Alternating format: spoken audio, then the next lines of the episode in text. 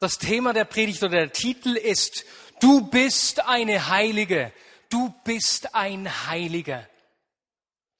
Nicht gerade so ein alltäglicher Predigteinstieg. Für wen klingt das so etwas ungewohnt? Hände hoch. Du bist ein Heiliger, eine Heilige, schön, ja. Einige, ne? Ist nicht, nicht gerade so, äh, so der erste Gedanke, der mir über mich selbst einfällt normalerweise. Wir haben das mit dem Worship, diesen nahtlosen Übergang natürlich auch gemacht, weil dieser Song genau das zum Ausdruck bringt. Nicht durch meine Kraft, also nicht durch das, was ich mache, meine Leistung, sondern durch deinen Geist. Die Predigt von Dale Kaufmann letzten Sonntag, Deborah hat schon kurz darauf Bezug genommen, die hat mich in diesem Zusammenhang auch getroffen letzten Sonntag.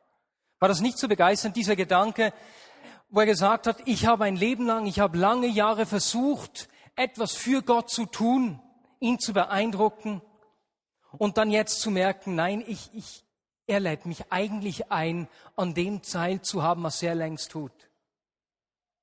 Auch hier wieder völlig gegen einen Leistungsansatz, den äh, wir Westeuropäer äh, ziemlich gerne mit uns rumtragen. Und deswegen ist zu dieser Gedanke auch, dass es nicht durch meine Leistung, nicht aus meiner Kraft kommt, oftmals eine große Herausforderung. Und meine Beobachtung ist, dass viele Christen da echt Mühe haben. Oft, dass wir es oft versuchen aus unserer eigenen Kraft.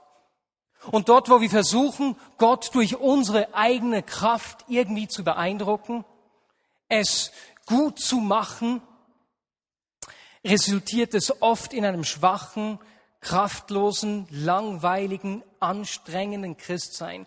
Und das ist absolut unnötig und überflüssig. Not by power, not by might, nicht durch meine Kraft, sondern durch deinen Geist, haben wir gesungen. Was wir brauchen, ist einen Perspektivenwechsel. Und wir haben schon oft von diesem Perspektivenwechsel gesprochen, von einem Leben aus meinen menschlichen Möglichkeiten hin zu einem Leben aus den Möglichkeiten Gottes. Und das Ziel dieser Predigt heute ist, dass wir verstehen, wir haben die Gunst Gottes. Du musst dir die Gunst Gottes nicht erarbeiten. Du hast seine Gunst. Lasst uns im Predigtext aus dem 1. Petrus 2, Verse 9 und 10 äh, gleich einsteigen. Diesen Text kennen wir, ich habe den schon drei, vier Mal ähm, vorgelesen. Wie man merkt, ein Text, der mich sehr anspricht. Oder besser gesagt, diese Gedanken. Und ich lese gleich direkt vor. 1. Petrus 2, Verse 9 und 10. Ihr aber seid ein auserwähltes Geschlecht, eine königliche Priesterschaft, ein heiliger Stamm, ein Volk, das sein besonderes Eigentum wurde, damit ihr die großen Taten dessen verkündet, der euch aus der Finsternis in sein wunderbares Licht gerufen hat. Einst wart ihr nicht sein Volk, jetzt aber seid ihr Gottes Volk. Einst gab es für euch kein Erbarmen, jetzt aber habt ihr Erbarmen gefunden. Als ich vor etwas mehr als einem Jahr über diesen Text gesprochen habe, besser gesagt dreimal darüber gepredigt habe, ging es um unsere Identität. Und ich habe damals gesagt, dass wir Söhne und Töchter des Königs der Könige sind. Wir wurden befördert. In uns fließt blaues Blut. Und wenn wir hier diesen Text lesen, sehen wir etwas Spannendes. Und zwar heißt es, ihr seid dann kommen all die Dinge, zu denen Gott uns gemacht hat, damit ihr verkündet.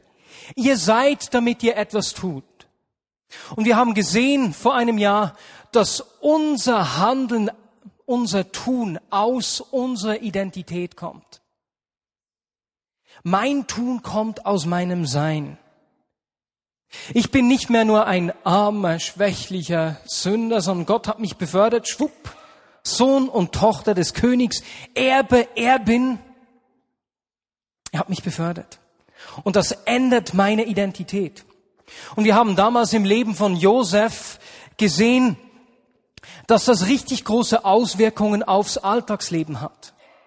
Wir haben bei Josef gesehen, dass du zwar einen König einsperren kannst, aber nicht sein Reich. Wir haben gesehen, dass jemand, der mit dieser Identität lebt, in Wissen lebt, welche Identität er erhalten hat, dass er nicht von den Umständen bestimmt wird, sondern die Umstände um sich prägt. Wir haben damals gelehrt, gelernt, ich bin nicht einfach ein Produkt meiner Umstände. Ich trage ein stärkeres Reich mit mir. Und deswegen ist es so unglaublich wichtig, dass wir verstehen, wie Gott über uns denkt und welche Identität er uns gibt. Die Geschichte von Brother Jay letzten Sonntag, die Dale auch äh, erzählt hat, hat das auf eine ziemlich, wie soll man sagen, nicht alltägliche Art und Weise auf den Punkt gebracht. Ne? Dieser Brother Jay, ein chinesischer Gläubiger, und für alle, die das nicht wissen, es ist nicht in China, gibt es durchaus auch physische Verfolgung von Christen. Und dieser Bruder Jay ist ein Verantwortlicher da und der wurde zum wiederholten Male eingesperrt. Und ähm, ja, wir wissen, nein, nicht alle wissen, aber der Dale hat erzählt, wie er in diesem Gefängnis einmal auch wirklich richtig brutal geschlagen wurde. Unglaublich spannende Geschichte. Gerade auch wie dieser Mann dann wieder hergestellt wurde. Das lohnt sich echt, den Podcast von letzten Sonntag zu hören. Aber der, aber der Brother Jay kam so zu Dale und hat ihm erzählt, Dale, es ist so ein Vorrecht für Jesus eingesperrt zu werden. Okay. Nicht gerade unsere alltägliche Realität. Aber dieser Brother Jay sagte zu, zu ähm, Dale, Dale, weißt du, ich wurde eingesperrt und, und da hast du deine Gemeinde vier Jahre und die können nicht weg. Und dann hat er erzählt, wie unzählige Gefangene in diesem Gefängnis einfach Begegnungen mit Gott hatten in der Zeit, als er da war. Natürlich eine Geschichte, die sich nicht unbedingt in unseren Alltag übersetzen lässt. Aber weißt du, was man an diesem Brother Jay sieht? Er wird nicht von seinen Umständen bestimmt, sondern das Reich, diese Identität des Reiches Gottes, die er mit sich trägt, prägt seine Umstände sogar in herausforderndsten Zeiten und Situationen. Deswegen ist es von so großer Bedeutung, dass wir verstehen, dass wir seine Gunst haben, dass wir verstehen, wie er uns sieht, welche Identität er uns gibt und diese Identität auch umarmen. Wir haben damals uns einander zugewandt, als ich vor einem Jahr gepredigt habe, und wir haben einander gesagt, du bist auserwählt. Heute machen wir mal was anderes. Der Titel der Predigt verrät es. Eine weitere Aussage, die hier in diesem Text steht, die der Autor macht, ist, ihr seid ein heiliger Stamm. Paulus verwendet das oft in den Briefen als Gruß an die Gläubigen und grüßt uns als die Heiligen. Und deswegen habe ich mir gedacht, lasst uns doch einander zuwenden und uns einfach sagen, du bist eine Heilige, du bist ein Heiliger. Das machen wir jetzt gleich. Ja, und jetzt bin ich natürlich gespannt, wer kann das mit tiefster Überzeugung von sich sagen? Hände hoch. Wer kann mit tiefster Überzeugung sagen, ich bin ein Heiliger, eine Heilige? Ja, nicht ganz so viel. Ich hoffe, dass es am Schluss ein paar mehr sind, oder? Du bist eine Heilige. Du bist ein Heiliger. Ja, um verstehen zu können, was das bedeutet, müssen wir uns natürlich auch zuerst mal damit auseinanderfassen, was es denn eigentlich heißt, heilig zu sein. Was ist heilig? Wie verstehen wir und definieren wir das? Und auch hier möchte ich gerne, dass wir zu zweit und zu dritt einfach kurz austauschen. Was ist denn eigentlich heilig? Und dann werde ich durch den Saal kommen und einige Wortmeldungen einholen. Aber ihr könnt euch jetzt kurz miteinander unterhalten. Was heißt heilig? Was ist heilig eigentlich? Ihr dürft euch wieder einander zuwenden. Gut, jetzt bin ich natürlich gespannt. Keine Angst, ich werde niemandem ungefragt das Mikrofon vor den Mund halten. Gerne einige Meldungen. Was, was verstehen wir unter heilig? Was ist heilig? Was ist heilig? Aha. Ah, du kannst es vom Platz her sagen. Wenn Gott mir die Sünden vergibt. Mhm. Weitere Gedanken? Set apart, man, how am I going to translate that? Ich bin abgesondert, ausgesondert für, für Gott. Aha. Sehr gut. Weitere Wortmeldung? Den Stand, den wir haben durch Jesus. Aha. Dein Name, Pio. Ah. Ein wörtlich Heiliger unter uns. Da hat jemand noch sonst was gesagt? Aha. Im Geist handeln. Weitere Gedanken? Wenn man nach den zehn Geboten lebt. Mhm. Weitere Wortmeldungen? Weil Jesus in mir lebt. Ausgezeichnet. Vielen herzlichen Dank. Ihr seht, es ist ein bunter Mix von Gedanken und etwas, was, was mir auch in der Vorbereitung aufgefallen ist, es ist unglaublich schwer, das zu beschreiben und zu definieren, was es eigentlich ist. Also wir können versuchen, es zu umschreiben irgendwie. Was heißt heilig? Wenn die Bibel das Wort heilig braucht, beschreibt sie damit die Göttlichkeit und Reinheit Gottes. Heiligkeit geht immer von Gott aus und wird zur Betonung seiner Einzigartigkeit verwendet. Und heilig bedeutet zudem alles, was zu der Sphäre Gottes gehört. Also alles, was ihm gehört, in seiner Sphäre ist, ist heilig. Jetzt ist es natürlich spannend, wenn wir wortgeschichtlich schauen, wie die Herkunft dieses Wortes heilig ist. Heilig stammt vom Wort Heil, was so viel noch bedeutet. Wir kennen das heute in abgeschwächter Form. Es ist, es ist heil geblieben. Es ist ganz geblieben.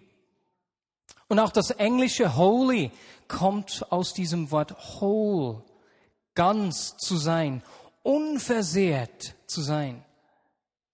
Wortgeschichtlich bedeutet Heiligkeit also etwas Besonderes, etwas, das ganz und unversehrt ist. Was wir hier bereits sehen ist, dass Heiligkeit weit mehr ist als einfach Fehlerlosigkeit, Abwesenheit von Sünde. Ich mache dieses oder jenes nicht. Heiligkeit, wie wir das auch schon gehört haben in den Wortmeldungen, ist ein Ausdruck der Gegenwart Gottes. Ich habe es in einer anderen Predigt geschildert, was dieses Ganzsein bedeutet. Und zwar haben wir da gesehen, jetzt muss ich überlegen, genau das Ganzsein. Ganz heißt, Gott ist gut. Gott ist genau so, wie Gott sein sollte. Er ist die ideale Person, die Summe der vollkommenen Perfektion. In seinem Wesen gibt es keine Fehler und keine Widersprüche. Nichts kann seinem Wesen beigefügt werden, das ihn verbessern würde. Er ist zu einem unendlichen Grad perfekt, hat alle nur vorstellbaren Qualitäten und deswegen unschätzbaren Wert. Das beschreibt Heiligkeit. Heiligkeit ist deswegen viel weniger eine Forderung an uns, was wir zu tun haben, als eben eine Verheißung seiner Gegenwart in deinem und meinem Leben. Er gibt dir und mir Anteil an seinem Wesen, an seiner Einzigartigkeit. Er macht mich heil, ganz, damit ich diese Person sein und werden kann, werden kann und sein kann und diesen Platz einnehme, zu dem er mich geschaffen hat. Ganz sein. Ich meine, das klingt fantastisch, aber wenn ich mit äh, Christen spreche, äh, sieht der Alltag nicht immer ganz so, so selbstverständlich rosig in diesem Sinne aus. Unser Problem ist, dass wir oftmals von, einem, von einer Vorstellung des Alten Testamentes herkommen und unsere Beziehung zu Gott aus diesem Gesetz, aus der Vorstellung des Alten Testamentes leben. Und das hat Auswirkungen auf mein Leben.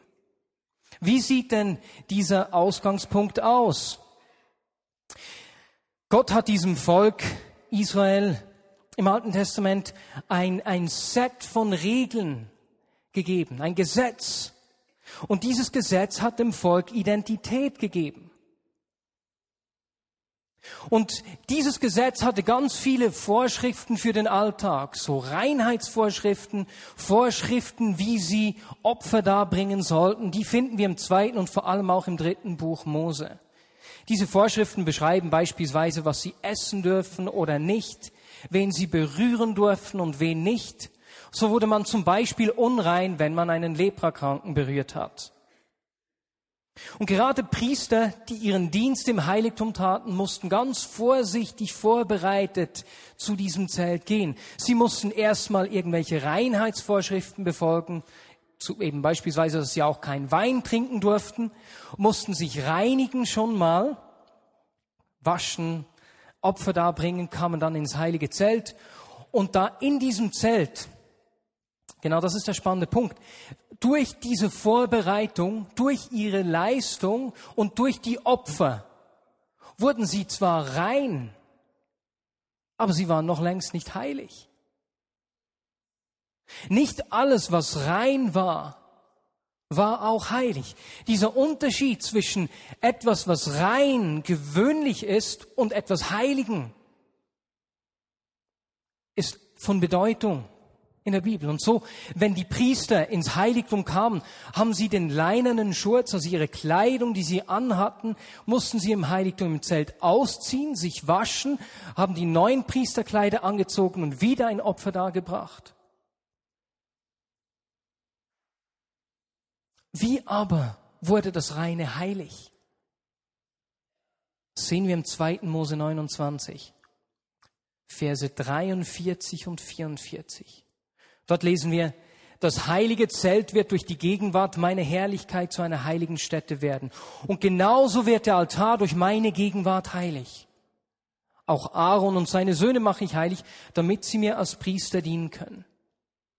Wie wird der Altar, wie werden die Priester, aber auch die Opfergaben und die anderen Werkzeuge heilig? Durch die Gegenwart Gottes.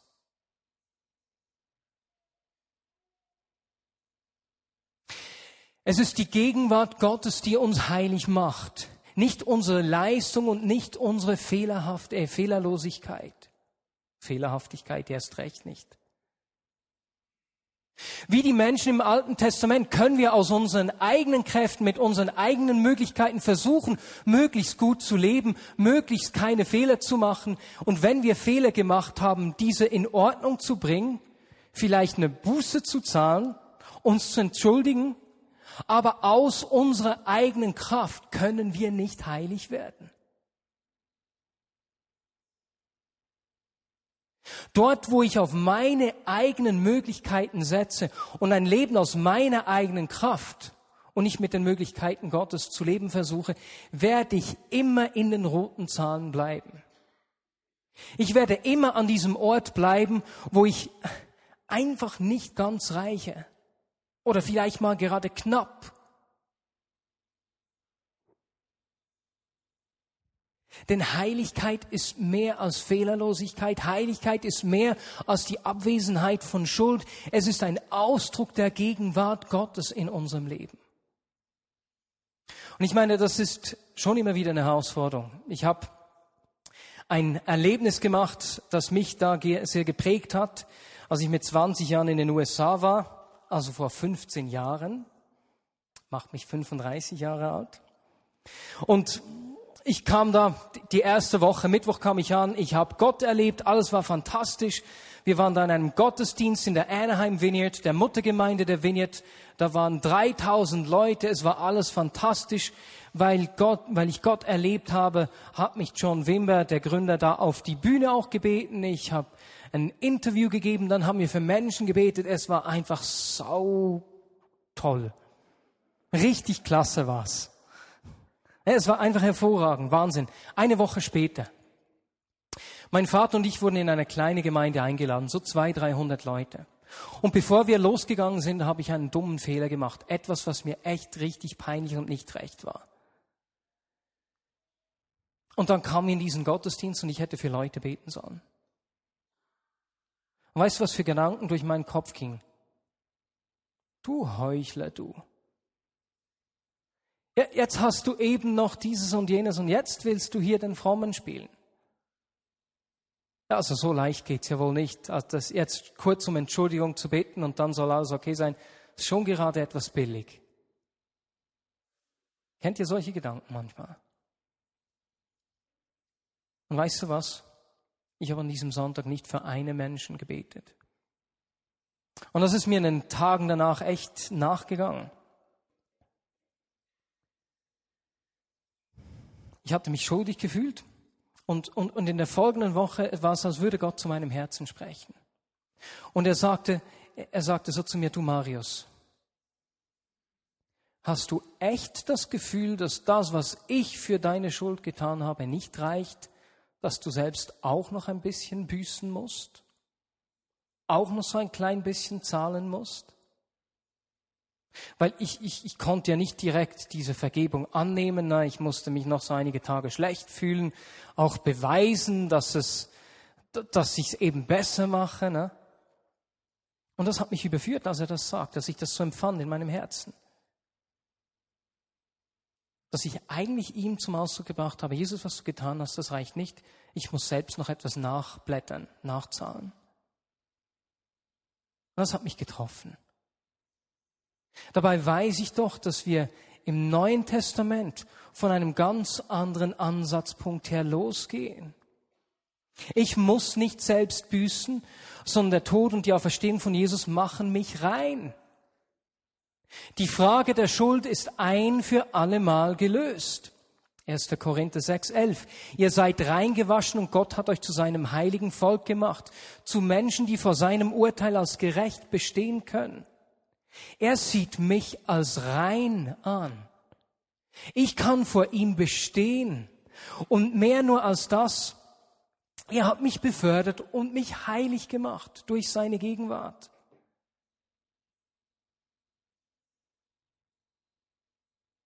Die Perspektive seiner Möglichkeiten. Ich habe seine Gunst gekriegt, die, die mein Leben, meine Alltagsschwierigkeiten bestimmen will, die mein Verhalten prägen will. Ich bin nicht nur aus den roten Zahlen rausgekommen, nicht nur die Schuld ist abgetragen, er hat mir seine Gegenwart gegeben, er hat mir ein Vermögen anvertraut, sozusagen, bildlich gesprochen. Er hat mir seine Gegenwart weitergegeben und ich darf großzügig davon weitergeben. Ich habe einen anderen Ausgangspunkt. Verstehst du? Wir gehen nicht mehr von hier los, wo wir nicht bestehen können, wo wir unsere Fehler vor Augen haben. Wir gehen von diesem Punkt los, wo wir wissen, die Frage der Schuld ist ein für alle Mal geklärt und da ist diese Gegenwart in mir und diese Gegenwart will raus und diese Gegenwart will sichtbar werden. Es wird in einem Text in Matthäus 5, 6 äh, so schön sichtbar. Ihr seid das Licht der Welt. Eine Stadt, die oben auf einem Berg liegt, kann nicht verborgen bleiben. Man zündet auch nicht eine Lampe an und setzt sie unter einen Scheffel, sondern auf das Lampengestell und sie leuchtet allen, die im Hause sind. Das Wort Phos, das hier für Lichter verwendet wird, bedeutet so viel wie, dass wir Lichtquelle werden. Ein Träger des Lichts. Nicht nur so, jetzt tu mal was, so ein Sende mal so ein Impulslicht aus. Etwas, was wir sind. Was muss eine Lichtquelle machen, um Licht zu geben? Einfach sein. Versuche mal zu verhindern, dass die Sonne strahlt. Es ist unmöglich. Sie ist einfach. Weil das Licht der Welt in dir lebt, wirst du selbst zur Lichtquelle. Trey Shepard hat das an der Pfingstkonferenz schön aufgezeigt mit, mit meinem iPhone. Ein richtig tolles Telefon. Also ich würde es allen empfehlen, die es noch nicht haben. Und er hat diese Schleichwerbung, Entschuldigung. Ich werde nicht dafür bezahlt. Ich bin einfach begeistert davon. Auf jeden Fall hat er so von der Bühne so ein mein iPhone ähm, losgestrahlt. Und wenn ich das jetzt hier anstelle, ne, dass so der, der Lichtkegel ist ja nicht gerade begeisternd. Ne? Da sieht man nicht, dass wahnsinnig viel Licht davon ausgehen würde. Oder? Das ist ein bisschen ein peinliches Experiment, wenn man so will, aber das ist jetzt die Lichtquelle. Hä? Und weißt du, was er danach gemacht hat? Dann hat jemand im Saal das Licht ausgestellt. Und es war dunkel. Und dieses kleine iPhone hat plötzlich einen unerwarteten Lichtkegel ausgesandt. Wir sind Licht. Licht gehört an die Orte, wo es dunkel ist. Am hellen Tag dreht man nicht alle Lampen an. Es nützt ja nichts. Licht gehört an die Orte, wo es dunkel ist. Du wirst nie sehen, hat er damals gesagt, wie hell du leuchtest, wenn du nur an den Orten bleibst, wo es hell ist. Geh zu Menschen, die in Not sind. Verschenk dich diesen Menschen. Aber diese Bibelstelle hier sagt noch was weiteres. Nicht nur, dass wir Lichtquelle werden. Das ist ja schon mal toll. Nicht, was ich tue, sondern was ich bin. Sondern sie sagt dann noch, oder besser gesagt, Jesus sagt, eine Stadt, die auf einem Berg liegt, kann nicht verborgen bleiben. Oder mit anderen Worten, Leute, ihr sollt sichtbar sein. Man soll euch sehen. Nehmt das, was ich euch gegeben habe, und strahlt es aus, wo ihr nur könnt. Er will dir Sichtbarkeit und Aufmerksamkeit schenken. Es ist an uns, das, was wir geschenkt haben, sichtbar zu machen. Im Sinne von am Arbeitsplatz, in der Politik möglicherweise, in der Wissenschaft, äh, in der Familie, sichtbar zu werden. Aber ich bin doch nur ein armes kleines Würstchen und nur nicht zu viel, nur nicht übertreiben. Wo wir uns aus falscher Demut zurücknehmen, arbeiten wir gegen den Plan und die Absichten Gottes. Er will uns sichtbar machen. Nicht im Sinne von Selbstdarstellung. Ich mache jetzt hier vorne den Hampelmann, dass ihr mich alle anschaut. Nein, sichtbar werden im Sinne von uns kümmern um Menschen, seine Möglichkeiten sichtbar machen. Ich hatte vorletzte Woche einen Termin bei einer Fotografin, weil ich äh, mich äh, für die EVP da habe, für die Großratswahlen aufstellen lassen. Und ich war nur etwa zehn Minuten da bei ihr. Und nach zehn Minuten, also als ich wieder gehen wollte, kommt sie zu mir und sagt, sie, ich muss Ihnen noch etwas sagen. Ich habe das schon Ihrem Kollegen gesagt, der vor einigen Tagen hier war. Bei Ihnen fühlt man sich so wohl und angenommen. Ich habe nichts gemacht. Spezielles, ich war einfach da. Wir sollen sichtbar werden, uns Menschen verschenken, seine Möglichkeiten sichtbar machen, denn wir haben seine Gunst. Ja, aber Marius, was, wenn ich nicht immer so lebe?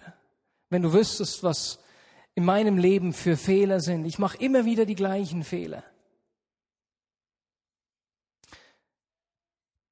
Da brauchen wir diesen Perspektivenwechsel. Dort, wo wir Sünde in unserem Leben stehen lassen, aber genauso dort, wo wir in Scham leben, sind wir selbst der Mittelpunkt, das Zentrum unseres Seins. Bei der Sünde ist es klar, ich vertraue nicht, dass Gott zu mir schaut, also schaue ich selbst zu mir und ich nehme mir, was ich brauche, was ich, was ich will. Ich, ich, ich. Bei der Scham genau das Gleiche. Ich bin noch nicht gut genug. Ich schaffe es nicht. Ich bin doch nur so ein Baba. Ich, ich, ich. Und was wir brauchen, ist, wir müssen den Mittelpunkt ändern. Einen Perspektivenwechsel.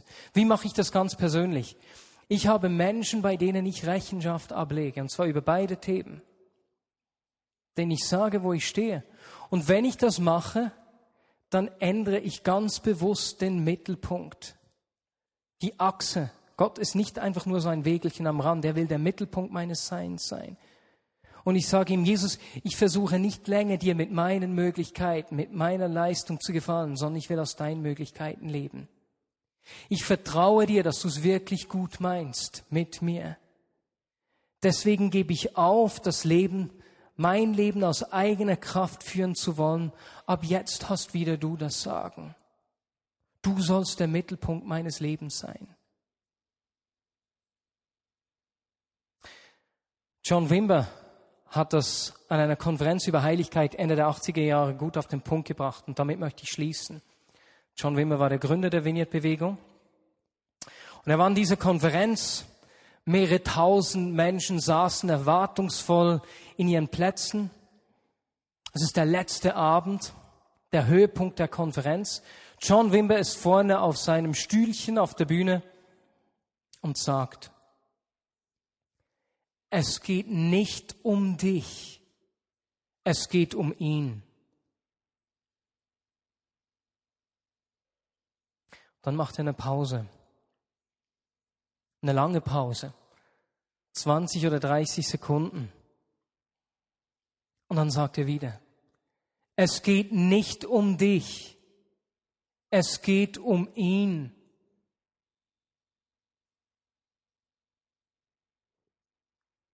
Und wieder hat er eine Pause angefügt. Es geht nicht um dich, es geht um ihn.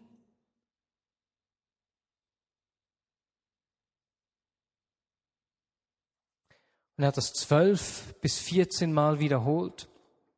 Und die Person, die das erzählt hat, hat gesagt, dass sie richtig einfach getroffen worden sei. Und der letzte Satz von John an diesem Abend war, wenn du heilig sein willst, ist das alles, was du wissen musst. Es geht nicht um dich, es geht um ihn. Es geht nicht um deine Leistung. Es geht nicht um deine Fehlerlosigkeit. Es geht um ihn. Er der der Mittelpunkt deines Lebens sein will. Vertraust ihm, dass das, was er gemacht hat, auch für deine Begrenztheit reicht. Vertraust ihm, dass er das Beste für dich und für dein Leben will. Dass er dich einlädt als Sohn und als Tochter, als Erbe oder Erbin an den Dingen teilzuhaben, die er längst tut.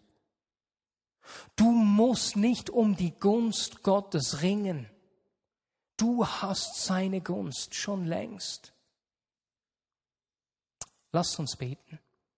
Jesus, ich danke dir, dass du uns deine Gegenwart zugänglich gemacht hast. Und nicht nur das, nicht nur zugänglich gemacht hast, dass du uns eine neue Identität schenkst, die aus deiner Gegenwart genährt und bestimmt wird.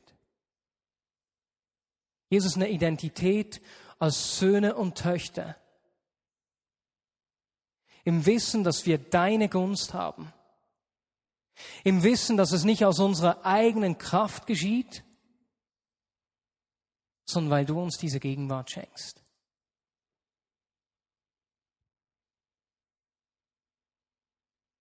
Und Jesus, wir wollen mehr von dir. Ich möchte einfach jetzt einen Moment der Ruhe haben, wo wir einfach diesen, diese Gegenwart einladen.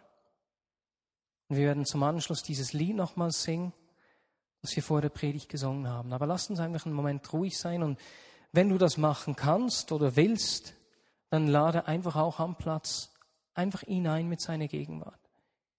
Jesus, du willst der Mittelpunkt unseres Lebens sein durch deine Gegenwart. Es ist deine Gegenwart, die uns heilig macht. Mehr von dir.